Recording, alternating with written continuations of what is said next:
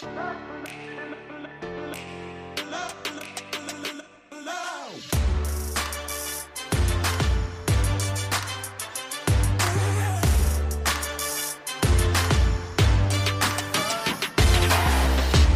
Herzlich willkommen zum Podcast Arbeitsphilosophen. Herzlich willkommen zum aktuellen Themenschwerpunkt Happy Work. Wir reden über das Glück. Wir stellen uns die Frage, kann uns die Arbeit glücklich machen und wenn ja, wie? Und genau deshalb brauchen wir auch ein Statement vom Ministerium für Glück und Wohlbefinden. Die Glücksministerin höchstpersönlich, Gina Schöler, ist zu Gast. Was das Ministerium ist, warum es es gibt, warum wir ein bisschen mehr Bruttonationalglück bräuchten und nicht unbedingt immer alles am Bruttosozialprodukt messen. Das erfährst du alles in dieser Episode. Ich wünsche dir ganz viel Spaß, ganz viel Freude und den ein oder anderen glücklichen Moment. Hier geht's jetzt los mit Gina Schöler. Gina, du bist Glücksministerin. Das ist ein Titel, den man sich selbst geben muss, weil es den ja zumindest in diesen Regionen nicht gibt. Ähm, bevor wir da tiefer eintauchen, brauche ich von dir deine Definition von Glück, damit ich auch sicherstellen kann, dass wir über das Ähnliche oder zumindest das Gleiche sprechen. es ist schon mal gut, dass du das vorweg äh, fragst, ne, was denn überhaupt Glück ist und wie ich das zumindest definiere, äh, weil in der Tat gibt es da tausend und eine äh, Sichtweise auf dieses ganze große Thema, auf dieses äh, kleine, äh, riesige Wort, wo jeder was anderes drunter versteht. Ne? Ähm, ich rede nicht vom Kleeblatt und ich rede auch nicht vom Schornsteinfeger und was es da alles gibt, also überhaupt nicht vom Zufallsglück, sondern wenn ich als selbsternannte Ministerin über, diese, über dieses Glück spreche, dann äh, denke ich an seelische Gesundheit, dann denke ich an Lebenszufriedenheit, Zufriedenheit. Ich denke durchaus auch, und ich meine auch diesen kleinen Glücksmoment, äh, entstanden durch, durch Achtsamkeit und einen guten Umgang mit sich und anderen. Aber da geht es schon eher um das große Ganze, um das gute Leben, wenn ich über Glück spreche diese allumfassende Definition, was braucht es, um, um das perfekte Glück zu erreichen, das wirst du von mir nicht kriegen. Das, das ist nicht meine Aufgabe. Ich bin eher so die, die ein bisschen kitzelt und anpiekst und die Leute dazu animiert, ähm, sich Gedanken zu machen, was es denn damit auf sich haben könnte. Okay, da muss ich jetzt die letzten drei Fragen alle streichen. Mal gucken, wir, wir basteln uns was Spannendes zusammen. Ja, okay. Nicht streichen, einfach drauf losquatschen. okay, das äh, heißt, wir wissen jetzt, was deine Definition von Glück ist. Ähm, du bist Glücksministerin. Wieso bist du das? Wie bist du darauf gekommen? Ja, leider, leider muss man sich den Titel ja selber geben, ne? weil wir haben da noch ein bisschen einen Weg vor uns hier äh, im deutschsprachigen Raum, was ein echtes Ministerium für Glück und Wohlbefinden äh, angeht. Ich glaube tatsächlich, dass es gar nicht mehr so utopisch ist, wie es noch vor ähm, ja, achteinhalb Jahren war, als ich damit angefangen habe ich mache mal fünf Schritte zurück. Ich komme eigentlich aus dem Bereich äh, Kommunikationsdesign. Also ich habe im Master äh, Kommunikationsdesign studiert, war also voll drin in Markenmanagement und Kampagnengestaltung und Brand Identity und wie es alles so heißt. Äh, klingt alles total cool.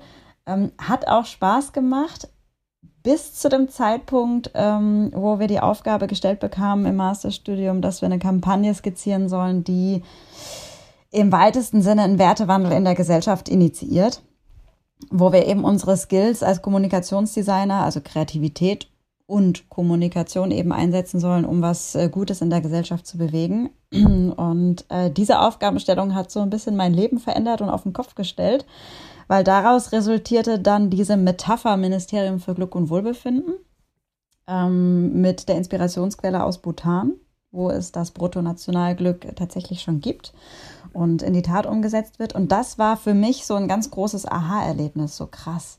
Den Fokus mal weg vom wirtschaftlichen Wachstum, den Fokus mal weg vom höher, schneller, weiter, mehr, von diesem ganzen Hamsterrad, hin zu, was zählt denn wirklich, welche Werte sind uns wichtig, was können wir als Menschen tun, damit es uns und der Umwelt eben gut geht im weitesten Sinne. Das war für mich totaler Gamechanger.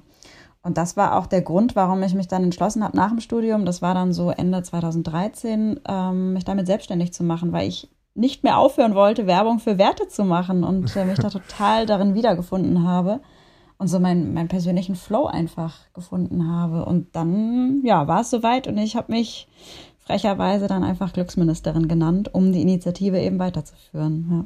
Da kam ja dann auch das Kommunikations... Long story short. Ja, aber da kam ja auch das Kommunikationsdesign wieder durch. Also ähm, wenn man sich Glücksministerin nennt, dann bekommt man ja erstmal eine gewisse Aufmerksamkeit. Du hast gerade vom Flow gesprochen. Ähm, da würde ich jetzt einfach mal behaupten, wenn man im Flow ist, dann ist es das, was du eben mit Glück beschrieben hast, diese Momente des Glücks so zwischendurch? Ähm, auch, ja. Aber also ich meine, Flow beschreibt ja diesen Zustand, wo du wirklich alles um dich rum vergisst, wo du voll so in deinem produktiven, äh, freudigen Tunnel drin bist, nenne ich es mal. Ne? Also wo, wo du wirklich im, im gesunden Maße gefordert und gefördert wirst, wo du deine Stärken und Talente mit einbringst, aber auch dieses, dieses große Ganze siehst und, und einfach verstehst, wofür du etwas tust. Und ähm, das kann man so als, als Flow-Moment bezeichnen. Und ähm, das habe ich in der Intensität und vor allem in der Dauer, also ich bin ja quasi über acht Jahre im Dauerflow sozusagen, habe ich noch nie erlebt. Und ich finde das hochgradig faszinierend, was eben passieren kann, wenn man so Bock auf eine Sache hat. Ne? Also wie viel Produktivität, in welcher Schnelligkeit daraus resultieren kann, finde ich immer wieder selbst faszinierend, ehrlich gesagt. Mhm. Aber hast du rückblickend so eine Erkenntnis, warum es diesen Flow gibt? Ist es das Thema? Ist es die Wirksamkeit? Ist es die Resonanz von außen? Ist es vielleicht auch Lob oder einfach dieses Anderssein? Es gibt ja vielleicht verschiedene Trigger, die diesen Flow auslösen bei dir. Also ich glaube, alles, was du gesagt hast, ähm, einmal in den Mixer rein, durchgeschüttelt und genau das, das ist die Antwort. Äh, angefangen hat es äh, mit einer, einer persönlichen Erkenntnis, wo ich damals noch als Studentin dann wirklich auf den Marktplatz gegangen bin, um Interviews zu führen, so frei, frei Schnauze aus dem Bauch heraus mit Menschen gequatscht, um äh, mit denen über das Thema eben ins Gespräch zu kommen. Und da hat mein Professor damals auch gesagt, ey Gina, merkst du was? Du hast da eine ganz große Gabe, mit Menschen ins Gespräch zu kommen, da die richtigen Sachen rauszukitzeln, die aber auch für ein Thema zu begeistern. Das hatte ich so vorher gar nicht auf dem Schirm. Also so ein bisschen diese Moderationsrolle im weitesten Sinne. Ähm, und dann natürlich aber auch die, die, die emotionalen Reaktionen zu erhalten. Und die halten ja tatsächlich bis, bis heute an. Ne? Auf sämtlichen Kanälen kriege ich unmittelbares Feedback. Und das ist auch so mitunter mein, mein größter Motor, wenn ich dann einfach sehe, was ich als Impulsgeberin eben anstoßen darf, was die Leute daraus machen und was sie mir dann auch in Resonanz geben, ne, was daraus entstanden ist, was sich verändert hat, äh, wie sie gewachsen sind, äh, wie gut sie sich gefühlt haben. Natürlich, das, das streichelt alles äh, meine Seele und, und motiviert mich ungemein. Und dann gleichermaßen aber auch noch die Tätigkeiten ausüben zu dürfen, die mir persönlich einfach große Freude machen. Und das ist verrückte Ideen ausspinnen, ausarbeiten, auf die Straße bringen und äh, mich, mich sozusagen dann eben auszutoben. Ne? Und wenn das in Kombination mit, mit Begegnung mit Menschen ist, dann ist das so meine perfekte Mischung aus, aus, meinem, aus meinem Arbeiten und Wirken heraus. Ja. Mhm. Und äh, wenn du jetzt, jetzt über das Projekt nachdenkst, ich nenne es jetzt mal Projekt, würdest du sagen, das ist Kunst? ah, was ist schon Kunst? Joseph Beuys hat ja gesagt, wir sind alle Künstler. Also es hat schon was von, von Social Design. Also im weitesten Sinne ist es natürlich auf jeden Fall was Kreatives. Ich gestalte ja durchaus auch etwas. Also ich gestalte die Gesellschaft mit. Ob das jetzt als Kunst betitelt wird, weiß ich nicht. Ne? Es ist insofern noch ein Kunstprojekt. Auch das möchte ich in Anführungszeichen setzen, weil es eben noch kein reales Ministerium ist. Aber wenn ich dieses Phänomen irgendwie definieren muss, und ich bin kein großer Fan von Definitionen, wie du gemerkt hast, dann würde ich es eher als Initiative tatsächlich bezeichnen, glaube ich, ja. Okay, ja, das ist ja okay, aber ist auch eine schöne Abgrenzung. Ähm, du hast eben das Königreich Bhutan schon erwähnt. Das ist ja vielen bekannt, dass die halt dort äh, ja, einen anderen Gradmesser haben. Die sagen jetzt nicht Euros oder Dollar, sondern äh, wir schauen, dass alle glücklich sind. Ähm, kannst du uns da noch ein bisschen abholen? Also wie funktioniert das? Wie läuft das? Und warum vielleicht ist das hier gar nicht möglich, dass wir dieses Ministerium haben? Das ist äh, einfach nur eine Initiative, nicht einfach nur, aber das ist aus dieser Rolle der Initiative gar nicht rauskommen kann, weil die Politik mhm. das niemals auf die Agenda packen würde. Um, ähm, okay, fangen wir mit der ersten Frage an. Also ähm, damals, als ich angefangen habe, mich in das ganze Thema reinzuarbeiten, was bedeutet gutes Leben, welche Parameter braucht es dafür, äh, wer macht was schon auf der Welt, wie funktioniert das alles, äh, bin ich, wie gesagt, auf Bhutan gestoßen. Und ähm, was ich daran halt faszinierend fand, ist, dass die ein ja, wie soll ich sagen, ein Indikatorensystem haben, ein, eine riesige Bevölkerungsumfrage regelmäßig machen, um eben immer wieder so die Lage abzuchecken. Wie geht es den Leuten? Wo hapert und wo hakt es? Ähm, in welchem Lebensbereich äh, haben wir vielleicht auch als Regierung äh, Aufholbedarf? Welche, welche Grundvoraussetzungen können wir eben bieten, damit es den Leuten einfacher gemacht wird, ein gutes, glückliches Leben zu haben? Also das heißt, die machen total regelmäßige äh, Umfragen ähm, hat sich in der Zwischenzeit aber auch ein bisschen verändert, weil die äh, Regierungszusammensetzung natürlich auch in der Zwischenzeit neu gewählt wurde. Aber so ist das Grundprinzip. Regelmäßige Glücksumfragen, gucken, wie sind die Ergebnisse, was können wir daraus ziehen und daraufhin eben auch Regierungsentscheidungen zu adaptieren. Lange Rede, kurzer Sinn.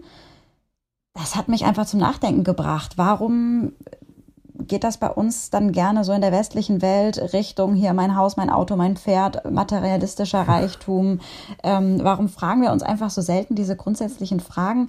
Äh, wofür machen wir das denn alles? Was ist denn, was ist denn der große Sinn davon? Letztendlich wäre es ja schön, wenn die Antwort wäre, damit es uns gut geht. Und mit uns meine ich wirklich auch den ganzheitlichen, den ganzheitlichen Blick auf, auf das Leben. Und ähm, Deine zweite Frage ist, ist äh, schwer zu beantworten, weil, wie ich schon gesagt habe, ich glaube, ganz so utopisch, wie, das, wie es vielleicht noch vor einigen Jahren war oder auch teilweise belächelt wurde, ist es heutzutage nicht mehr. Ich war vor eineinhalb Jahren in, in Frankreich auf einer großen Konferenz von der OECD, wo weltweite Projekte, Initiativen, politische Projekte eben vorgestellt worden sind aus sämtlichen Ländern, die eben schon, ich sag mal, den Groschen haben fallen hören und, und gemerkt haben, hoppla, das ist echt ein zukunftsweisendes Thema. Wir sollten uns eingehend mal damit beschäftigen und aktiv werden. Ne? Und zum Beispiel haben Schottland, Island, Neuseeland so eine Allianz gegründet, ne? also Governments of, of Wellbeing äh, Society, also ganz, ganz großartig, weil sie eben wirklich den Fokus auf das Thema setzen wollen und dahingehend aktiv werden möchten. Gibt es etliche Beispiele weltweit, wer macht was, mit welchen Ergebnissen, mit welchen Reaktionen. Ähm, Fun Fact an der Stelle, ich war tatsächlich die einzige geladene deutsche Instanz. Also das hat mich doch sehr zum Nachdenken gebracht, weil ich aus meiner Erfahrung heraus auch wusste, dass es in Deutschland Initiativen auf politischer Ebene gab. Regierungsstrategie Gut Leben in Deutschland. Es gab eine Enquete-Kommission, die sich mit dem Thema auseinandergesetzt hat auch professionelle Indikatorensysteme erarbeitet hat. Warum bin ich dann als private Initiative die Einzige, die da mitreden darf? Ne, das fand ich sehr, sehr spannend. Ähm, dementsprechend hat mir das dann gezeigt, okay, wir haben da schon noch einiges an, an Arbeit zu leisten, dass das wirklich auch ganz oben auf die öffentliche Agenda kommt und auch in der Politik ernst genommen wird und umgesetzt wird. In der Theorie mhm. wird drüber gesprochen. Jetzt gilt es eben auch, ähm, es äh, zu machen. Ja, und dafür stehe ich ein und halt die Fahne hoch und sage, Leute, das Thema ist unfassbar wichtig, sozial nachhaltig und wir müssen uns drum kümmern. Wirklich, mehr denn je aktuell. Und haben sich mal Politiker bei dir gemeldet oder hat mal so eine Politikerin auf einer Veranstaltung äh, gesagt, hey, wir müssen mal telefonieren oder hast du den Kontakt gesucht und wurdest immer äh, abgewiesen? Was sind so deine Erfahrungen mit der Politik? Weil wenn ich das so höre, dann kommt bei mir der Eindruck, dass wir natürlich viel auf dieser individuellen Ebene reden können und nachdenken können und alle so, wir können für uns selbst natürlich das Glück neu definieren, irgendwelche Übungen machen oder meditieren oder oder. Aber wenn es auf eine staatliche Ebene gehoben wird, dann haben wir viel mehr Power. Also dann würden wir ja eine ganze Gesellschaft quasi so ein bisschen in eine Richtung schieben und sagen, hey, schaut mal, da gibt es noch etwas, das ist sehr wichtig für euch alle. Also es würde ja ja, wie so ein Katalysator vielleicht sogar wirken können. Mhm. Also es wird auf jeden Fall noch viel mehr an Kraft gewinnen. Und ich finde es ja, ja, toll, dass es auf individueller Ebene schon, schon so intensiv auch gelebt und umgesetzt wird. Also da habe ich auch einen großen Wandel im Laufe der letzten Jahre, äh, der letzten Jahre beobachtet. Ähm, ja, aber so wirklich so ein Top-Down-Prinzip würde ich es jetzt nicht nennen wollen, ne? aber so eine Ermutigung und Ermächtigung auch auf, auf staatlicher Ebene oder ja. ich möchte das jetzt gar nicht nur auf den Staat ab, abwälzen, ne? das kann man ja auch auf die Wirtschaft oder aufs Bildungssystem oder auf, auf sämtliche kleinen, kleine Kanäle äh, definieren. Ähm, aber je größer, desto mehr Kraft natürlich. Ne? Ähm, und ja, ich bin direkt zu Beginn noch als, als äh, freche Studentin sozusagen schon gleich auf Politikerinnen und Politiker zugegangen, habe Interviews geführt, äh, wurde sogar dann auch in den Bundestag eingeladen, um mit der Vorsitzenden dieser Enquete-Kommission äh, zu sprechen. Also ich hatte da wirklich kein Blatt vor den Mund genommen und habe da interessante äh, Gespräche geführt, äh, war dann tatsächlich auch Mitwirkende bei dieser Regierungsstrategie, durfte damals mit Heiko Maas, als er noch Justizminister war, äh, mit ihm im Rahmen dieser Strategie dann durch Deutschland touren, um, um die Bürgerveranstaltungen mit zu moderieren. Also es war, war eine krasse Sache und hat mir gezeigt, also dass die sind da schon offener für das Thema, als man meinen möchte. Also ich habe da ganz selten irgendwie die, die Tür vor der Nase zugeschlagen bekommen.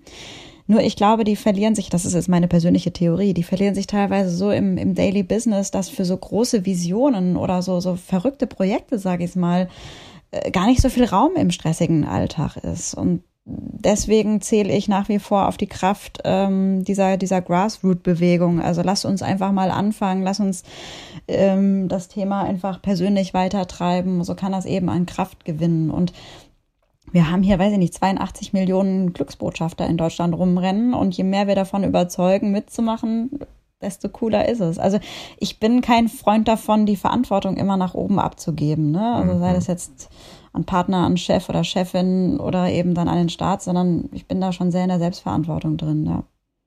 Okay, das ist ein, ein guter Punkt, da, äh, da würde ich gerne tiefer eintauchen. Ähm, das heißt, wenn wir jetzt HörerInnen haben, die schon sehr viel in diesem Bereich erlernt haben und sagen, ja, das möchte ich jetzt als Glücksbotschafter, als Glücksbotschafterin weitergeben. Ich möchte vielleicht auch eine Initiative gründen oder mich politisch engagieren oder das Thema Glück wo auch immer ein bisschen mehr ins Schaufenster hängen. Was würdest du diesen Menschen empfehlen? Also gar nicht, wie man individuell glücklicher wird, sondern vielleicht, wie man vielleicht mit so ein paar mhm. Buddies, mit ein paar Kolleginnen, was weiß ich, dass man so, so da ein bisschen Speed reinbringt in, in das eigene Glücksempfinden und das eigene Glücksumfeld.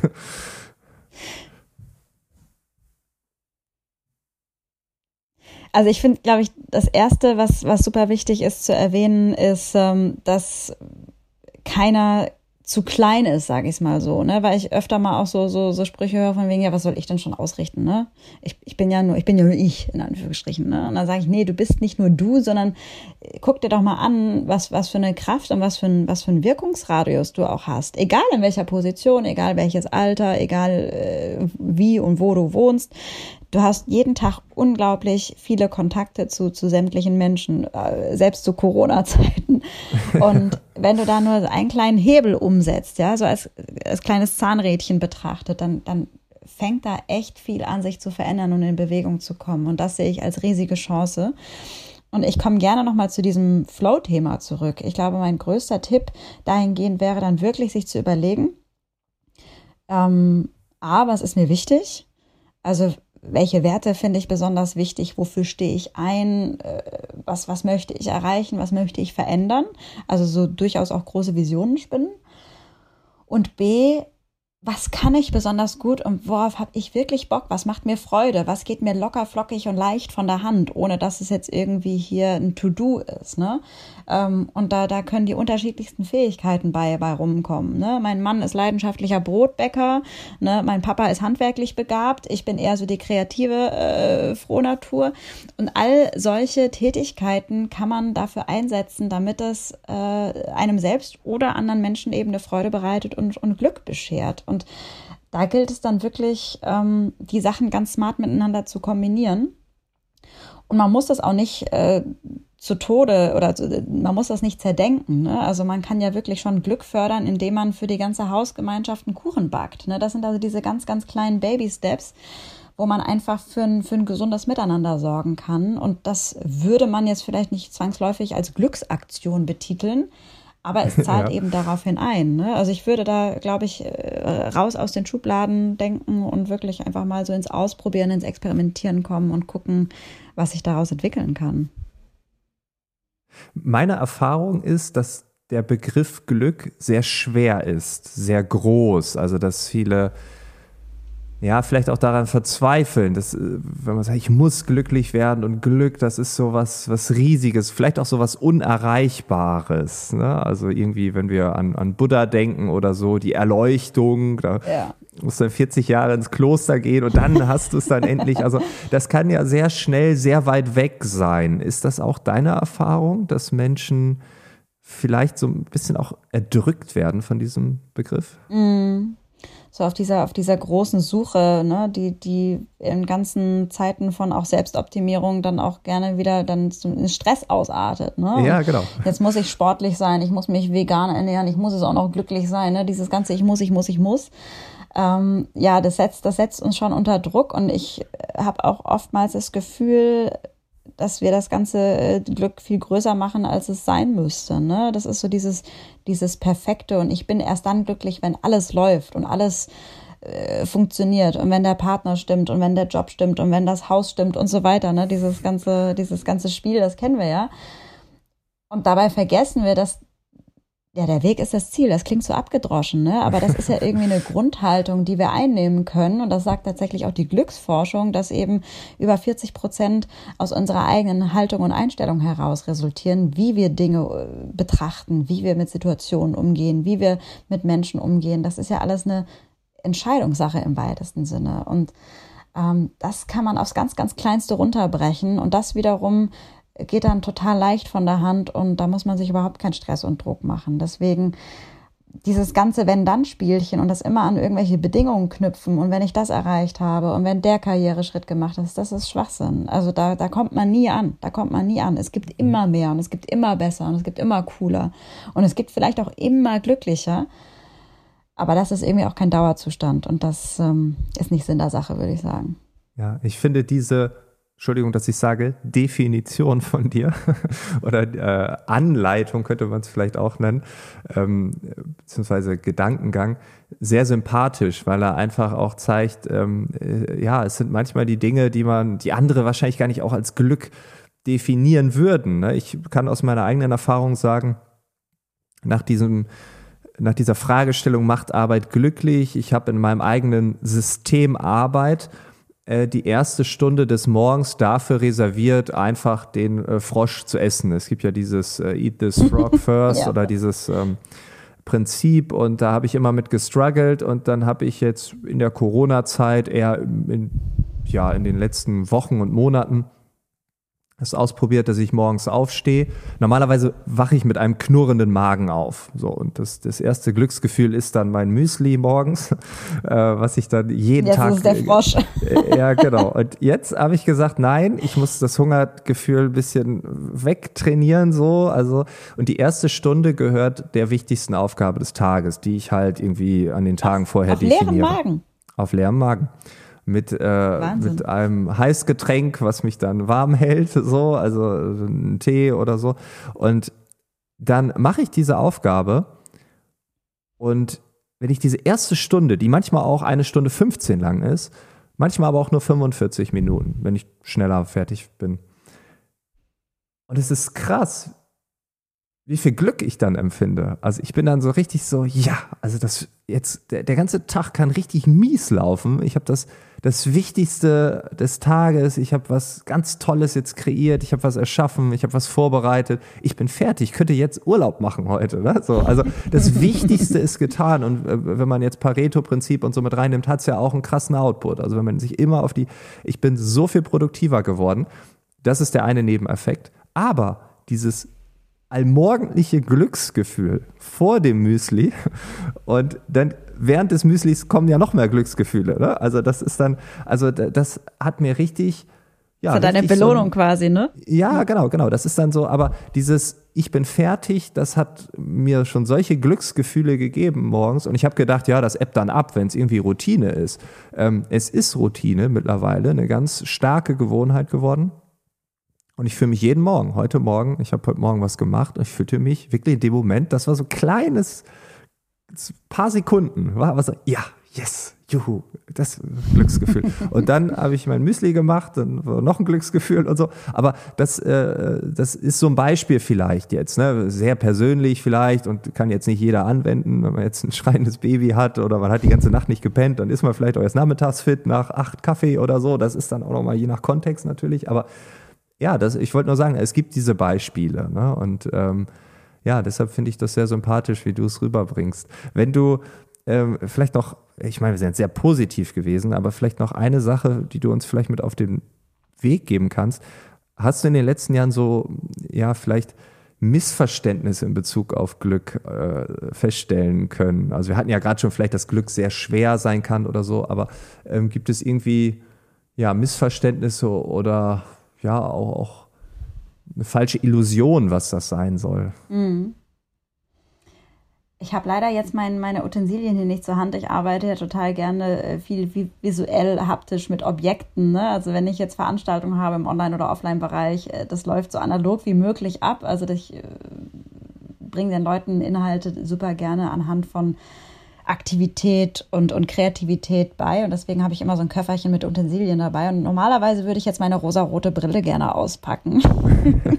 Weil das ist meines Erachtens das, das größte Missverständnis in Sachen Glück, dass, dass immer noch so ein Hauch von äh, Schönmalerei irgendwie äh, an sich, an sich kleben hat. Ne? Dass wenn man über das Glück spricht und gerade auch im Arbeitskontext, auch das hat sich sehr gewandelt im Laufe der Zeit, zum Glück, zum Glück, ja genau, ähm, dass da äh, quasi das Missverständnis herrscht, dass jetzt darf es keine Probleme mehr geben, jetzt kennen wir alles unter den Teppich, jetzt läuft nur noch alles happy hippo und wir schweben auf der rosa Wolke und so ein Kram, ne?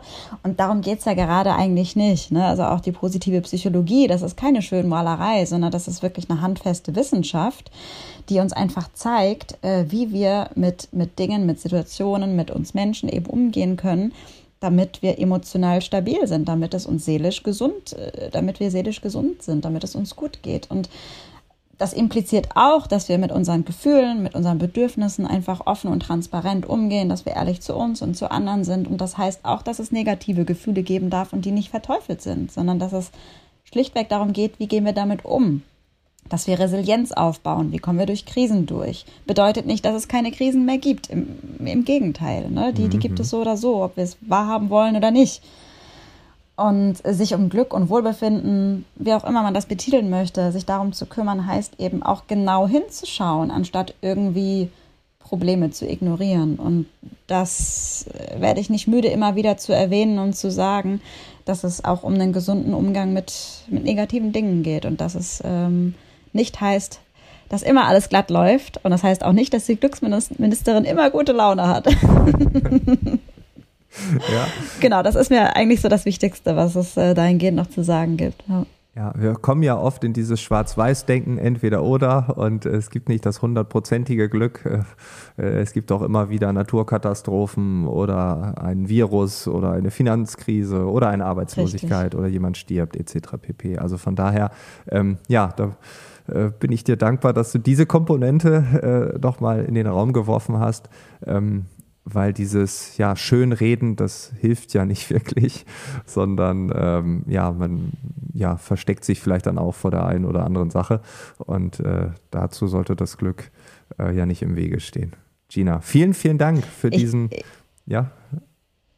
Ich sage immer noch ganz gerne, so Glück hat Nebenwirkungen, weil wenn man halt mal anfängt, sich damit wirklich auseinanderzusetzen und sich diese knackigen Fragen auch mal selbst zu stellen. Ne? Wer bin ich? Ich meine, ja, wie viele? Was tut mir gut? Was macht mir Spaß? Was bedeutet gutes Leben für mich? Dann kommen teilweise auch Antworten raus, die auch Veränderungsprozesse anstoßen können.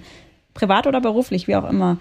Ähm, auf lange Sicht hin absolut äh, glücksfördernd, aber manchmal ist es auch einfach anstrengend. Deswegen, ja, Glück hat Nebenwirkungen. Ich warne euch nur vor. Kurzfristig muss man dann durch so ein Tal schreiten, aber das ist ja vielleicht ganz gut, um dann äh, woanders wieder draufsteigen zu können. Vielen, vielen Dank für diesen wilden Ritt.